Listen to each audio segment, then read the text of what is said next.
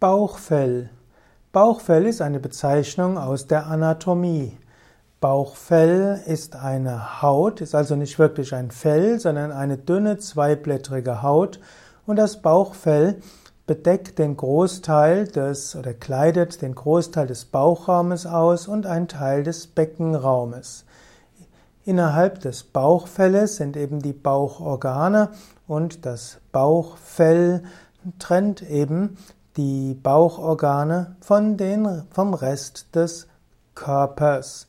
Bauchfell ist schmerzempfindlich, kann auch auf Reize reagieren mit örtlichen Entzündungen.